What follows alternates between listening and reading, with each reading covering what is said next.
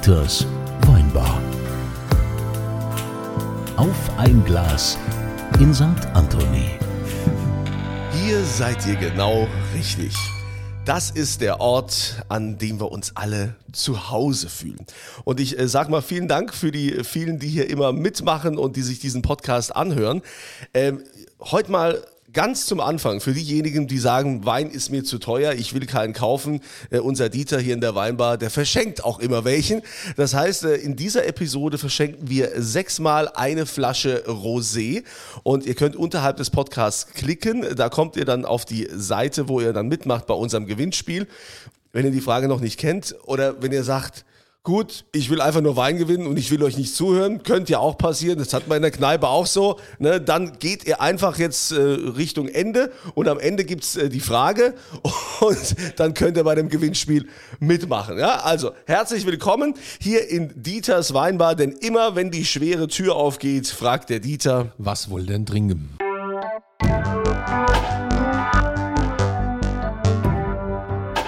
Und diese Frage geht heute an den Oliver. Oliver, was darf's denn sein? Naja, wenn ich freie Wahl habe, ein bisschen Shampoos wäre schon schön. Ach, ich mag das ja. Zufälligerweise, weil es ist ja auch schon die Uhrzeit dafür, hätte ich eine äh, Flasche äh, Bollinger offen. Ja, Ne? Also trinken wir ein Gläschen. einverstanden. Bolli, Bolli geht Bolli immer. geht immer. Also, ja, Stößchen. also dann Stößchen. herzlich willkommen. Oliver. Oh, das ist ja, das ist schon unser Shampoos, ne? Konzilein? Wir sind schon große Bolli-Fans. Ja, es ist, ist einfach, Einfach ste immer gut. stetige Qualität. ne, Super verlässlich, immer gut. Aber ähm, Oliver, Dieter will ja immer wissen, wer ist denn jetzt hier überhaupt da? Ja? Was, was machst denn du so? Äh, meistens schreibe ich. Äh, Schreib, bist du Autor? Ja, ich bin äh, Journalist, Redakteur, Korrespondent der Frankfurter Allgemeinen Zeitung. Der FAZ. Endlich mal ein ordentlicher Journalist hier im Haus. Das heißt, das heißt, also kluge Köpfe wissen mehr, Ja, oder? genau. Ist das Ja, nicht genau. der Slogan immer? Ähm, wie es sich so gibt, just vor wenigen Tagen ist es genau 30 Jahre her, dass ich bei der FAZ angefangen Ach habe. was, so lange schon? 30 Jahre? Ja. Krass, also hast du mit 15 da angefangen. Na, fast. Ja, und, und was schreibst du da so? Ach, was schreibe ich so? Eigentlich, äh, ich hoffe mal das, was die Leute interessiert. Ähm, aber natürlich schreibe ich über das, was äh, Wiesbaden und die umgebende Region vor allen Dingen interessiert, aber auch darüber hinaus, äh, was die Leute über Wein, Naturschutz, Wald, den ländlichen Raum interessiert. Das sind so äh, eigentlich meine Themen, die mich vor allen Dingen bewegen. Also du machst auch Politik, ne? So, also zumindest mal so kommunale, über die schreibst du auch. Ja, ja selbstverständlich. Also wenn jetzt äh, in Wiesbaden mal wieder ein Skandal um die Ecke getrieben wird, dann wir ja äh, bin, ich, bin ich natürlich so gut es geht. Und soweit man da unter die, hinter die Details schauen kann, bin ich natürlich dabei. Also ein guter Bürgermeister, den haben sie ja vom Hof gejagt, ne? der ist ja jetzt nicht mehr da, ne? oder? Nee, den letzten, den vorletzten. Ja, Ja, schon der- ein bisschen länger her. Der, der mit dem äh, aus Sven. Mühlstein äh, Der und dem Bundestagsabgeordneten da hier und überhaupt und naja. Ja, Gab's so also wir hatten ja, wir hatten ja in meiner Zeit, seit ich für Wiesbaden auch, den damals ein Oberbürgermeister, der auch ausgelöst durch die Berichterstattung der FAZ dann ähm, nicht mehr angetreten ist für eine zweite Amtszeit. Wie, ja. wie, ist wie fühlt man sich denn, wenn man so einen Bürgermeister gestürzt hat? Naja, ähm, Ich spreche mal runter aufs Wesentliche. Ah, der Dieter. Nein, es wäre jetzt, der, es wäre jetzt, der, es wäre jetzt falsch, dass ich meinen Beruf al- also allzu sehr missionarisch verstehen würde. Also das sicher nicht. Es, es geht um Aufklärung, es geht darum, natürlich auch mal den Mächtigen in Anführungszeichen auf die Finger äh, zu schauen, aber mich treibt jetzt äh, keine bestimmte Mission, um zumindest nicht in der, äh, in der Rolle als FAZ-Korrespondent, in der Rolle als Weinautor, da habe ich schon natürlich ein bisschen äh, den deutschen Wein äh, und den sehe ich schon auch ein bisschen als meine Mission, aber in meiner hauptberuflichen Rolle als FAZ-Korrespondent äh, geht es natürlich einfach um das zu berichten, was passiert. Und dass natürlich nicht jeder gern in der Zeitung lesen möchte, was gerade so passiert, ist natürlich verständlich. Da sind wir ja bei einem der wichtigsten Themen überhaupt. Äh, Also ich bin ja immer noch so gepolt, dass ich sage, ihr seid eigentlich die vierte Gewalt im Staat, haben ja schon öfter mal drüber geredet, du und ich. Und es ist ja auch so, es gibt äh, die drei ganz klassischen Gewalten im Staat und ich glaube, dass der Journalismus die vierte ist. Aber jetzt hat sich das ja alles schon so ein bisschen geändert die letzten Jahre. ne? Ich meine, jetzt sagst du, du bist 30 Jahre bei der FAZ. Was, was, die FAZ ist ja ja ein durch und durch seriöses Magazin. Übrigens, mittlerweile ähm, habe ich die abonniert. Gell? Also Ja, ich habe sehr ein, gut. Ja, ich habe ein Ja, äh, gut. Family and Ich Friends Abo von in, der FAZ. In, in allen Chefetagen gehört das ja dazu. Ob, ob die dann auch tatsächlich gelesen wird, ist ja die andere Sache. ich, ich ne? lese, ich schaffe ja sie, die ich meisten schaff sie nie. nicht ganz zu lesen, weil das ist echt immer viel. Aber, aber, äh, aber äh, gut, damit, weiß gar nicht, wie ich da jetzt schon wieder drauf komme. Also wie auch immer. Jetzt bist du 30 Jahre bei der FAZ. Was würdest du denn sagen, hat sich denn in den letzten drei Jahrzehnten am Journalismus maßgeblich verändert? Hat sich überhaupt was verändert? Naja, es hat sich, es hat sich, es hat sich ganz viel verändert, wobei, wobei die, die Grundbasis des Journalismus, äh, neugierig zu sein, Vorgänge zu hinterfragen äh, und auch komplexe Sachverhalte den Lesern in der Demokratie so zu vermitteln, dass sie die politische Teilhabe auch äh, äh, wahrnehmen können. Äh, das ist ein Grundanliegen des Journalismus, das bleibt über allem konstant. Aber natürlich hat sich trotzdem äh, vieles verändert. Natürlich die Digitalisierung ähm, ist natürlich ein Wort heute in vielen Medien. Digital First. Ähm, ähm, Print geht deutlich zurück, wobei ich immer gesagt habe, ich werde nicht dafür ähm, bezahlt, dass meine Texte auf Papier gedruckt werden. Ich werde dafür bezahlt, äh, zu berichten. Äh, auf welchem Kanal dann mein Inhalt an die Leser kommt oder an die, an die Mediennutzer kommt, ähm, das ist mir, sage ich mal, in- insofern weitgehend egal, mit der Ausnahme, dass mein Gehalt ja irgendwie finanziert werden muss und die Zeitung auch irgendwie finanziert werden muss und dass gute Ware, auch wenn es um Nachrichten geht, natürlich Geld kosten muss. Genau. Aber ja, es hat sich, es hat sich natürlich unheimlich, unheimlich viel verändert. Auch die sozialen Netzwerke haben einiges verändert. Äh, wie ich finde, jetzt nicht zum Guten. Das ist ja, das wäre jetzt der genau. Ansatz. Ne? Also diese Medienkritik gerade in den letzten äh, zwei Jahren, würde ich mal sagen, während Corona vielleicht auch ein bisschen losge hemmungslos äh, losgetreten durch die Trump-Ära. So, wie gehst du denn damit um? Also wenn, wenn du jetzt so siehst, was die Leute sagen, ja, ihr System, äh, Medien und bla bla und äh, Lügenpresse. Lü Lügenpresse, ja, und wie der ganze Dreck da heißt. Ähm, wie, wie fühlt sich das so? Ich meine, es ist jetzt zum guten Glück nur eine Minderheit, die sowas von sich gibt, aber wie, wie, was würdest du denen entgegenschleudern gern? Naja, ich, ich sehe ja grundsätzlich die Rolle von mir und meinen Kollegen auch als Schleusenwärter irgendwo in der Informationsflut. Und ähm, wir bilden natürlich ein, ein, auch ein gewisses äh, Korrektiv. Und das ist natürlich der Wert, der Wert guten Journalismus. Ähm, der wird in der Bevölkerung, denke ich mal, schon mit Schwankungen unterschiedlich gesehen. Also es gab ja Zeit, Zeiten, da hat, haben bestimmte Zeiten eine Haushaltsabdeckung in ihrem Ort von 90 oder, oder 95 Prozent gehabt. Das heißt, fast jeder hat die Zeitung gelesen, hat sich auch die Information geholt. Dann gibt es natürlich die Phasen, wo viele Leute es nicht mehr so für nötig halten. Dann lese ich in irgendwelchen Facebook-Gruppen, ähm, hat denn der Aldi heute bis 20 Uhr offen, Ja. weil, die, weil die Leute nicht mehr, nicht mehr in, die, in eine Zeitung haben. Äh, das ist natürlich bedauerlich, weil Informationen immer auch ein Stück weit gewichtet und erklärt werden müssen. Und natürlich sehe ich äh, eine gewisse Kritik, ähm, die immer mal wieder laut wird äh, am Journalismus. Aber ich denke, unter dem Strich nähern wir uns gerade in so Krisen wie jetzt während des Krieges wieder einer Phase, äh, wo die Leute ernsthaften Journalismus interessiert sind und Analysen wollen, was denn tatsächlich passiert. Also was ich ja spannend finde, ist, äh, das habe ich äh, auf einer Medienseite gelesen, dass die öffentlich-rechtlichen, also das Fernsehen in den letzten Jahren einen Zuwachs hatte, die öffentlich-rechtlichen, die Pri privaten haben ein bisschen gelitten unter der, unter der äh, äh, Corona-Situation, weil es wohl so aussah, als ob die Menschen den öffentlich-rechtlichen mehr zugetraut haben in der Information. Ja, also das glaube ich, äh, das glaube ich nicht. Ähm, das ist auch tatsächlich nicht so.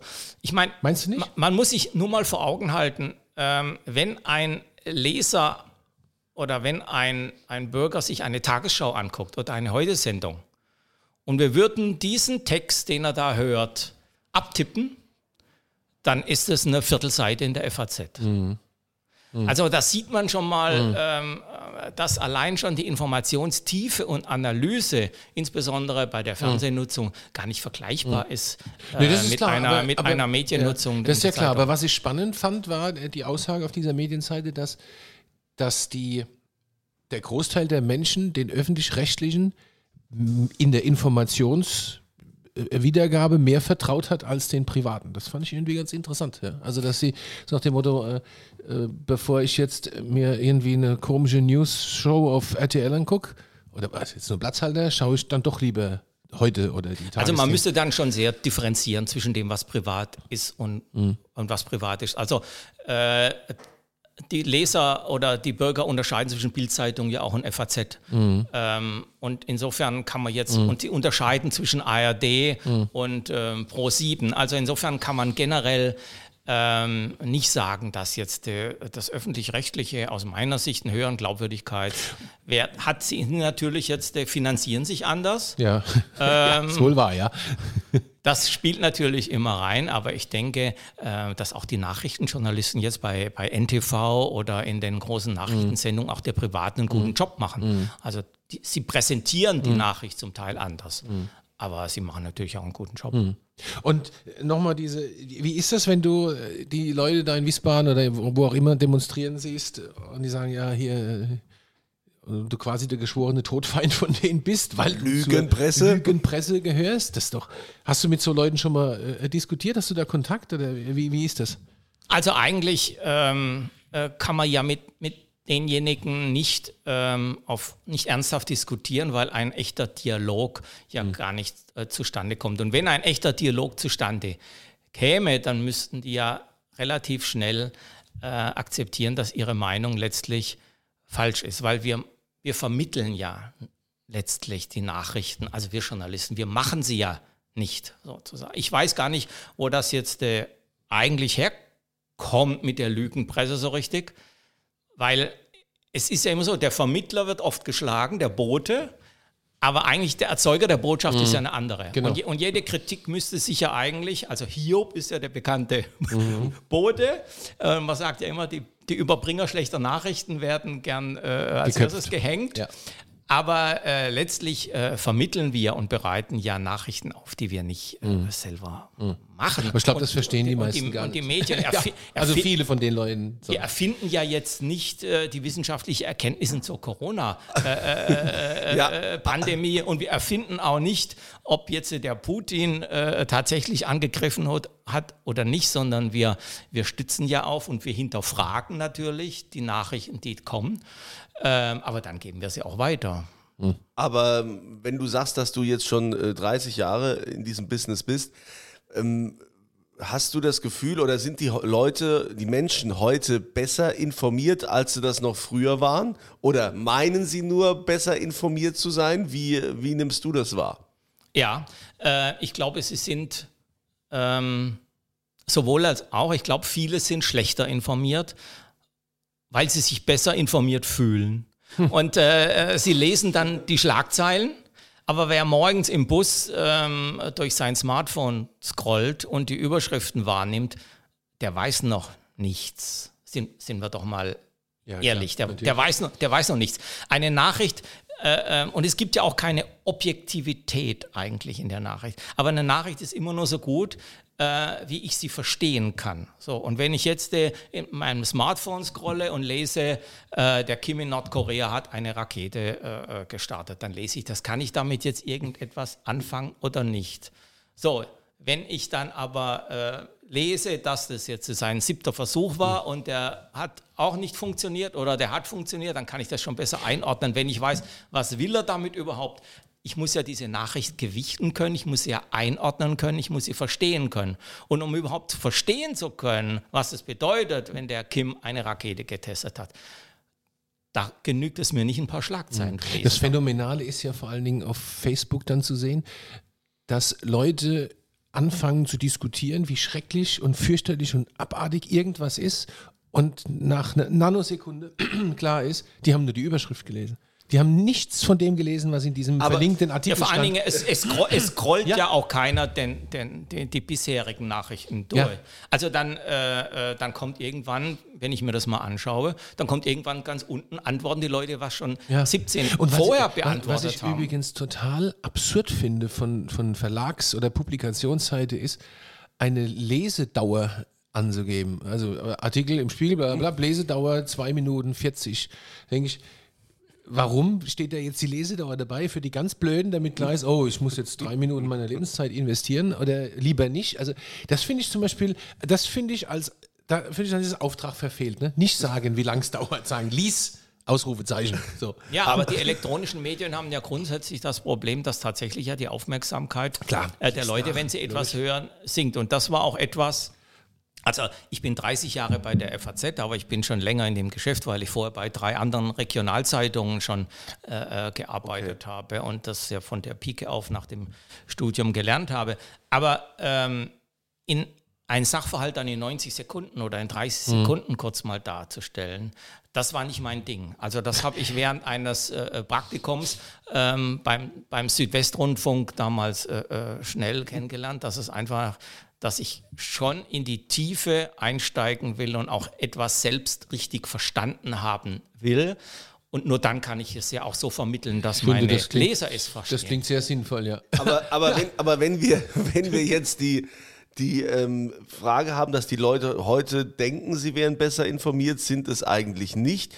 Wenn man jetzt auch mal die Informationspolitik äh, unserer Bundesregierung sieht, ja, die Menschen haben sich ja auch weiterentwickelt, auch die, die Parteien und äh, unsere Regierung, denkt man. Ähm, mittlerweile hat ja jeder Politiker auch Social Media, einen Twitter-Kanal und dann äh, kommen irgendwelche Sachen, die äh, da raus und wer werden gemacht. Worauf ich hinaus will, also aus Journalistensicht, die Corona-Krise, die Informationspolitik der Bundesregierung, wie die damit umgegangen sind, wenn du jetzt mal ein Fazit als Journalist äh, ziehen müsstest, war das gut, wie die das gemacht haben? Haben die das gut gemanagt? Also informationsmäßig ähm, glaube ich, dass es jetzt nicht so toll gelaufen ist. Ähm, das liegt schon daran, dass halt es ein so vielstimmiger Chor war mit unterschiedlichen Interessen. Und das ist aber natürlich für die Politik insgesamt äh, äh, generell. Wo, worunter ich immer leide, ist als Journalist, ähm, ich be ich bedau oder ich beneide die Kollegen, die jetzt über die Bundespolitik nicht, weil wenn ich einen Politiker frage, ist es ja vom Grundsatz her, dass er mir erstmal gar nicht antwortet. Er antwortet ja nicht, sondern er, er weiß, was er sagen will und dann stelle ich eine präzise Frage und dann sagt er was ganz anderes. Oder er, also er weicht gar nicht mehr bewusst aus, sondern er sagt was. Und das Schlimme natürlich, diese Flut der Medienberater, wir, wir sind ja bis beim Fußball hinein. Ein Spieler sagt ja nicht mehr, boah, ich geil, ich war der Beste heute auf dem Platz, habe ein Tor geschossen, sondern ich bin froh, dass ich meiner Mannschaft helfen konnte. Ja, das finde ich und auch so Persön- und, und ich ja. selber bin gar nicht Ja. so wichtig, aber Nein, meine, gar- all das, genau. was er in Ja. den ganzen Medientrainings von irgendwelchen. Medienberatern also ich muss ganz ehrlich sagen, ich, ich bin es eigentlich leid, äh, fast Wortinterviews zu hören. Also ich, ich, ich stehe auf Essays, auf gute Kommentare von Kollegen, auf Analysen, aber ganz ehrlich, in, in, in, in Wortinterviews, das ist oft grauenhaft. Und wenn man mal ein wirklich inter interessantes Interview hat, das geht mir jetzt nicht so, aber ich habe es schon oft auch von Kollegen gehört, interessantes Interview, dann geht das zur Autorisierung. Und dann ist vorbei. Dann stürzen sich noch Ja. drei Medienberater drauf und dann kommt es so zurück, dass die Zeitungen zum, zum bisweilen sagen, also das, äh, das war jetzt nicht das Gespräch, was, was wir geführt haben. Also die Authentizität und die Originalität, die geht ja dann schon ganz verloren. Und das macht uns, um beim Fußball zu bleiben, zum Beispiel so einen wie den Freiburger Trainer. Mhm. Den so Christian Streich, ja. Weil der, Der schert weil, sich einen Dreck um alles. weil, ja. weil der einfach authentisch Ja. rüberkommt. Ja. Während diese all anderen, die allglatten Spieler, Ja. die brauchen wir doch nicht nach dem, nach dem, nach, in, so einer, in so einer Zone nach Ja, dem gut, Spiel. das ist aber Geschäft, das ist natürlich äh, für. Das Ja, aber ich geht finde es um auch. Abonnements also, zu verkaufen, damit ja, man seine Stars nah du, sieht. Du und hast, so. du hast gerade, ich finde das ein sehr gutes Beispiel mit den Fußballern, weil das ist so dieser Trend der Gleichmacherei. Alles sind gleich, alles sind äh, gleich wichtig und bla bla und alles ist so Friede, Freude und wir schwimmen alle in der gleichen Suppe und in die gleiche Richtung und das ist Unsinn. Das ist einfach nicht so. Es sind nicht alle gleich und es können nicht alle alles und, äh, und wenn einer er ein Tor geschossen hat, hat er verdammt nochmal ein Tor geschossen. So, oder weil er, weil er gut war, weil er irgendwie das Ding brutal in den Winkel gehämmert hat. Und das kann er, weil sein rechter Fuß eben geil ist. So. Und nicht, weil die Mannschaft ihn quasi dahin getragen hat, bla bla bla. Und das ist ja so ein, also da werde ich glatt ein bisschen emotional. Das ist ja ein Spiegel der Gesellschaft, diese grauenhafte Gleichmacherei und alle, und ach, und wir haben alle so tolle Chancen hm, und haben uns alle lieb und am Arsch. Es ist nicht so. Es ja, niemandem Quatsch. auf den Schlips ja. treten. Und, Ja, und das, ist aber ja. Quatsch. man- Das Ja, ist naja, das Quatsch. ist halt die, ja. die große Harmoniesoße, Ja, ja, die, fürchterlich. die, Grauenhaft. öffentlich, die öffentlich ausgekippt wird. Ja. Aber mich interessiert natürlich das, was dann hinter, Champagner hinter, hinter Kulissen genau. gestritten wird. genau. Und wenn jetzt äh, sozusagen, also jetzt gerade im, Rheingau, es im, im Weinbauverband dann irgendwo mal Ja. knallt Dann muss und, man dann, das- und da ist genau. dahinter, dann muss ich halt versuchen, dass ich da irgendwie drankomme an die Information, Genau. um den Leuten nicht die, das offizielle Statement des äh, äh, Präsidenten oder des äh, Pressesprechers oder des Geschäftsführers irgendwie nahezubringen. Man ist noch in Abstimmung oder wie auch immer, man muss dann mal auch sagen, dass wenigstens mal hinter den Kulissen irgendwo Tacheles geredet wird. Genau. Und dass dann auch einer sagt, hör mal, ich finde, du bist ein schlechter Präsident, du gehörst abgewählt. Und der andere sagt, nee, das finde ich jetzt überhaupt nicht so. Aber man muss doch irgendwo mal die Tatsächlichkeit Ja. und die Wirklichkeit abbilden. Und das betrachte ich immer noch als meine Hauptaufgabe, einigermaßen dem Ideal zumindest ein bisschen nahe zu kommen, die Wirklichkeit abzubilden. Nicht die Objektivität, die gibt es nicht, aber die Wirklichkeit, so wie ich sie sehe, logischerweise, weil ich ja auch ein Subjekt bin, äh, einigermaßen abzubilden. Ja, finde ich gut. Find ich, ja, finde ich total richtig. Und ich glaube, das ist auch ein, ein Kernelement des Journalismus. Ja, weil sich auch, auch keiner mehr traut, äh, kurz, äh, also sich, sich anzulegen mit der Politik oder mit dem Verband. Doch, du, Kunzi, Oder du mit- machst es ja dauernd. Gut, aber ne, also vi- viele trauen sich nicht mehr. Mhm. Wie, wie ist das denn, wenn du dann recherchierst? Ähm, deine, deine Quellen, musst du die angeben? Wie, wie läuft das ab? Naja, also ich sag mal so, der, der, äh, das wichtigste, also die wichtigste Eigenschaft des Journalisten ist natürlich immer die Neugier. Und ähm, er muss natürlich ein Vertrauensverhältnis aufbauen. Und das ist natürlich auch ähm, der Vorteil, wenn man, wenn man so lange wie ich äh, Korrespondent an einem Eck ist, dass man sich ein gewisses Informationsnetzwerk aufgebaut hat. Der Nachteil ist, Klammer auf, man muss immer schauen, dass man nicht betriebsblind wird oder, oder dass man sich zu sehr in, in abhängig, irgendwo in Abhängigkeiten begibt oder dass man wegen persönlicher Freundschaften, die entstehen, die notwendige Distanz im richtigen Moment äh, äh, bewahrt. Das gehört natürlich dazu. Aber der unschätzbare Vorteil ist natürlich ein Informationsnetzwerk. Und natürlich haben diejenigen, äh, die einem irgendwo etwas erzählen, auch ein, Recht auf Vertraulichkeit. Und das ist jetzt überhaupt kein Problem das zu bewahren. Und wenn ich das richtig einschätzen kann, dann versuche ich das ja bestätigt zu bekommen von mehreren Seiten. Und dann ähm, kann man damit auch an die Öffentlichkeit gehen, auch äh, ohne dass ich jetzt die, die Quellen irgendwo nennen muss. Das ist ja überhaupt kein Thema. Es geht ja am Ende geht es ja um die Sache. Jetzt bist du ja, jetzt bist du ja auch in Sachen Wein unterwegs. Ne, Wir sind ja hier eine Weinbar. Nur zu gern. Und genau, und du bist ja auch gern in Sachen Wein unterwegs und äh, du, du bist ja, du hast einen, einen schon ewige Zeit einen Blog, der, Ja. der Weinschmecker. Ja. Äh, du hast auch lange, oh, als ich noch gebloggt habe, hast du auch regelmäßig auf meinem Blog äh, mitveröffentlicht. Das war, ich habe ja mal einen Blog gehabt, Gunzilein, also der gibt es ja immer noch, es bloggt nur keiner mehr, zehn Jahre lang. Fleißig gebloggt, war der größte, meistgelesene äh, Weinblog in Deutschland mit über 100.000 äh, Dinger jeden Monat, also es war echt gut. Ähm, wie kommt es denn zum Wein? Also ich meine, du kommst ja aus einer komischen Gegend, da wächst ja jetzt nicht so gutes. Nein. Naja, also, also ich sag mal, zunächst mal komme ich aus Baden. Von der Sonne verwöhnt. Ja. Und äh, äh, äh, Baden natürlich, äh, um Schlagwort gleich zu dem Baden-Burgunderland. Äh, äh, das schätze ich natürlich heute noch. Und natürlich ist ähm, Pforzheim äh, die Pfort, auch meine Geburtsstadt, in der ich bis zum äh, nach dem Abitur äh, gewesen bin. Ähm, ist jetzt kein Weinanbaugebiet direkt, aber es liegt natürlich schon am Rande der badischen und württembergischen Weinlande. Also und zum ersten äh, Winzer sind es tatsächlich von Pforzheim aus so sechs, acht Kilometer. Dann ist man in Keltern, Oh ja. also ist die Großgemeinde, und da sind dann schon die ersten ähm, Winzer und natürlich ans Kraichgau rüber, äh, ist nicht so weit, Bruchsal und die Ecke, ähm, also äh, und Ortenberg, dann äh, Karlsruhe ein Stück weiter runter. Also der Wein ist schon nahe und der Wein hat mich da eigentlich schon interessiert, wobei ich zugeben muss, dass ich ja in Bamberg studiert habe und erstmal ein paar Jahre intensiv in die Welt des fränkischen Bieres eingetaucht bin. Allmächt. In Franken wegen. Aber als ich die, äh, ich war schon immer ein Weinfreund, aber als ich dann die Korrespondentenstelle angeboten bekommen habe von der FAZ, ich war vorher drei Jahre in der Zentrale, dreieinhalb Jahre in Frankfurt, äh, da habe ich natürlich sofort zugegriffen. Und dann, wenn man privat und beruflich äh, in einer Weinregion lebt und darüber arbeitet, dann stürzt man sich äh, mit Haut und Haaren da rein und so ist das äh, gekommen. Ja. Das geht ja so weit, dass du auch einen, quasi einen Weinführer rausgibst, ne? der Rheingauer Weinschmecker. Den habe ich mir selbst geschrieben, weil dann war ich im Rheingau und dann dachte ich, okay, das soll jetzt angeblich eines dieser besten Riesling-Anbaugebiete Deutschlands sein. Und dann, wo Man beachtet das wird schon wo, angeblich. Wo, wo, sind die, wo sind die denn eigentlich? Und dann war ich in Eltville und dann ging man da zu Fuß in, dahin und dahin und dann war ich erstmal bitter enttäuscht und dachte, ai, ai, ai, ai, ai. was ein schlechter Wein. Uiuiui, ui, echt? Wo Aber- warst du denn da gewesen? Und das war. und dann äh, dachte ich, na, das geht natürlich so nicht, aber ich habe natürlich dann auch schnell mitgekriegt, dass es natürlich auch sehr gute äh, gibt. Und dann dachte ich, ja, warum gibt es jetzt nicht irgendwie ein, ein, ein Heftlein, wo die Guten drin sind? Und dann habe ich es mir halt selbst äh, geschrieben. Gut, ne? Ähm, der Rheingauer Weinschmecker.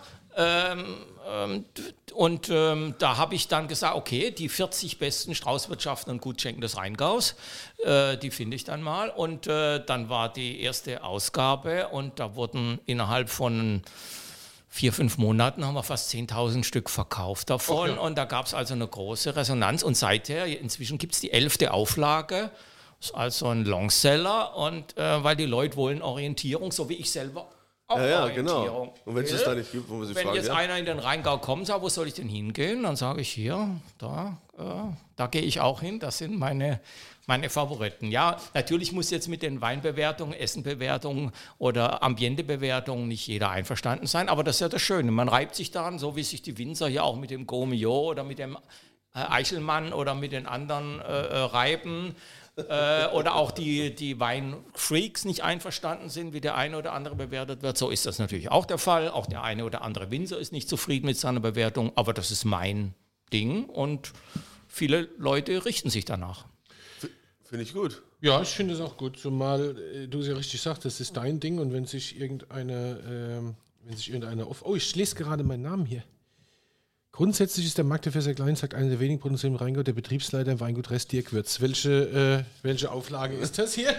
das ist dann schon ein bisschen. Zehnte Ausgabe, guck mal hier. Ja, da bist du. Da bist Ja, aber die 18, ist, da war ich noch da. genau, die ist äh, 2018 erschienen. Dann haben wir wegen Anfang Corona jetzt eine Pause Ja. gemacht. Aber vor, vor vier, fünf Monaten ähm, zur Lese letzten Jahres ist die elfte Auflage erschienen. Ich, und ich, dann hast du noch so ein Buch kurz. ich glaube ja, ganz kurz noch einen Satz dazu. Ich glaube, wenn du so ein Buch machst und niemand regt sich auf, ist es scheiße. also, das ist dann gut, wenn einer sagt, "Ah, das ist aber nicht richtig, was da drin steht. Dann ist es gut. Äh, ja, ja, klar. Es Warum gibt, ja- komme es ich gibt hier ja, so schlecht weg dabei? Äh, Es gibt ja auch einen regen Wechsel. Also allein schon in der, ich glaube, in, in der aktuellen sind vier oder fünf, die hier drin sind, äh, schon wieder nicht mehr drin. Also es fliegen dann auch immer welche raus, es kommen auch wieder neue rein. Es gibt ja einen steten Wechsel.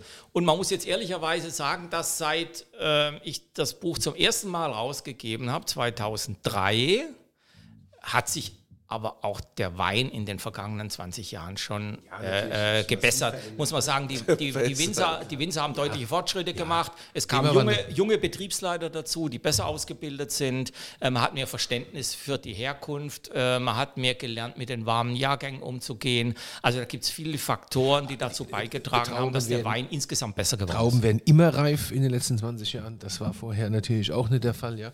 Jetzt hast du noch ein ganz tolles Buch gemacht. Ähm, Das äh, finde ich ein wunderschönes Buch. Ja, aber ich bin jetzt nicht zum Werbung Das macht machen nichts, aber das macht ja nichts. Aber wir können sie trotzdem mal sagen. Und zwar heißt es Rheingauer Unterwelten, die schönsten Weingewölbe der Region. Und ihre Schätze erschienen im Sozietätsverlag. Ja, das war Das halt, ein- das war ein halt so eine, das, Buch, ne? da- ja, das ist ein ungewöhnliches Buch. Das gibt es eigentlich auch von, äh, das ist ein deutschlandweit einzigartiges ähm, Buch, soweit ich das herausfinden konnte, weil sich noch niemand die Mühe gemacht hat, einfach mal die, Keller, die Keller zu besuchen als Herkunft. Und mich hat es immer fasziniert, mein Gott, in wie viele Keller kommt man bei jedem besseren Winzer, wo man irgendwie so Ding ist, dann führt einen der Winzer mal kurz in den Keller und zeigt einem das. Für viele sieht das irgendwie immer gleich aus, blitzende Stahltanks und Dings, mhm. aber man erkennt doch äh, große Unterschiede und es gibt natürlich sehr schöne Gewölbekeller und gerade in so einer Region wie dem, wie dem Rheingau, wo ja über 1000 Jahre und länger Weinbau betrieben wird, gibt es natürlich ganz tolle Keller. Und es gibt auch neue Keller und es sind auch ja. Keller drin, die ganz neu sind. Ist da eigentlich der älteste Rheingauer Keller drin, in Kittrich, von der Geschwister Bibo? Kennst du den? Die heutige Frau Schneider. Also ich würde jetzt erstmal bezweifeln, ob, ob, es einen nachweislich ältesten Keller Doch, glaub, ähm, des Rheingaus gibt, weil weil ich glaube, das ist der älteste. Ich erinnere mich da, und zwar die, ähm, die, die frühere Caroline Helmer, heute Caroline Schneider. Viele Grüße nach Ellerstadt zum, zur Caro und zu Markus übrigens. Ja. Wird Zeit, dass er kommt. Ähm, ich meine mich zu erinnern, dass in ihrem Elternhaus der älteste Rheingauer Keller ist. Da gibt's, ich glaube, die haben das sogar irgendwie ich wüsste, Müssen wir mal, müssen wir mal jetzt wissen, wie das, ja, wie du bist das, ja Journalist, kannst ja recherchieren. Wie das bezeugt wird. Ja, das, ja, äh, äh, wenn, Aber die, da gibt's wenn, die wenn die Quellenlage es hergibt, kann man das recherchieren. Also ich habe das Alter von den ganzen Kellern natürlich da mit. Wobei man muss ja sagen, Keller haben sich ja zum Teil äh, äh sehr unterschiedlich Klar. entwickelt. Also da gab es dann Hauskeller, weil die Leute natürlich eine Grube gemacht haben äh, äh, zur Kühlung in der Erde und dann wurde Wein angebaut und dann wurde da der Fass reingetan, da wurde es irgendwie vergrößert. Dann zum Teil ist gar nicht ganz klar, wann die Keller gestanden sind, weil mhm. sie halt sich mhm. aus, aus Hauskellern. Aber, aber geh da mal ran an das Thema, weil ich glaube, das ist, äh, das ist, äh, da ist irgendwas. Ich hab, krieg's nicht mehr, ja, ich krieg's nicht mehr genau zusammen. Was, ja. Aber irgendwas ist da mit diesem Keller. Ich, ich meine, es ist, äh, ja gut. Also du bist Journalist, du recherchierst das. Also, äh, lieber Oliver, vielen Dank, dass du uns mal so ein bisschen Einblick gegeben hast in dein, in dein Leben, in dein Journalistenleben, vor allen Dingen, was du auch hier in der Region machst. Und ich finde das mit diesem äh, Rheingauer Weinschmecker, finde ich klasse. Also, es gibt auch einen rein hessischen Weinschmecker übrigens. Und einen Pfälzer. Ja, weil es sonst keiner gemacht hat. Ne? Ja. Deshalb machst du es. Ja. ja. ja, finde ich super. Ja. Naja, ich muss halt immer mal gucken, ähm, was man selbst nicht findet. Dann muss man sich dann halt ähm, selbst machen. Ja, nö, ich, es, genau. äh, es hat mir auch jetzt so Spaß gemacht. Für mich schließt sich, also ich habe, als ich jetzt gerade festgestellt habe, dass ich 30 Jahre bei der FAZ bin, habe ich auch mal geguckt, äh, was war eigentlich mein erster Artikel. Und mein erster Artikel ist jetzt gerade am, am, am 11. Äh, äh, April vor 30 Jahren erschienen. Und um was ging es? Wein. Nein, es ging tatsächlich um Kriegs, Kriegsfolgen. Damals Ach, äh, ja. der Zerfall Jugoslawiens, Kosovo-Krise. Und da war ich bei einem privaten, bei einer privaten Familie hier im, im, in der Nähe von Wiesbaden. Die haben äh, äh gesammelt, um künstliche Arme und Beine als äh, für Kriegsversehrte in den Kosovo zu schicken. Und so, so schließt sich dann irgendwo wieder auch ein berufliches äh, äh, Leben. Und jetzt berichte ich über die Ukraine-Flüchtlinge, wie die hier aufgenommen werden und was hier an Hilfstransporten in die Ukraine geht. Also das, das, ist schon, das, das Tragische äh, ist, dass nach drei Jahrzehnten Krieg immer noch ein Thema ist, ja, fürchterlich. Ja. Kommen wir zum Schönen für unsere Abonnenten. Jetzt gibt es was Hörer. zu gewinnen. Ja, jetzt gibt es was zu gewinnen. Und ähm, da gibt es ja immer eine Frage. Äh, willst du erst sagen, was es zu gewinnen gibt?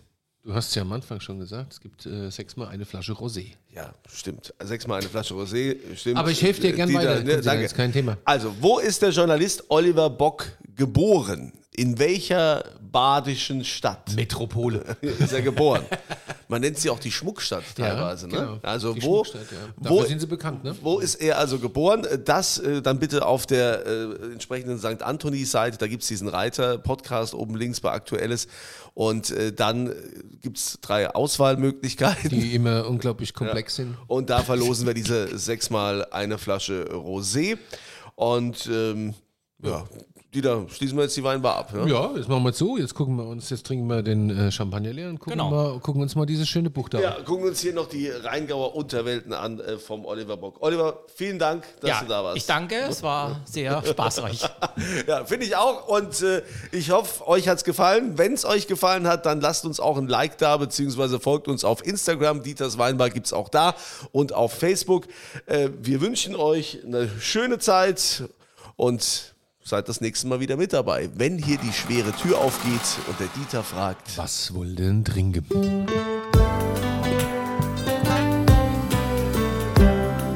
Dieters Weinbar.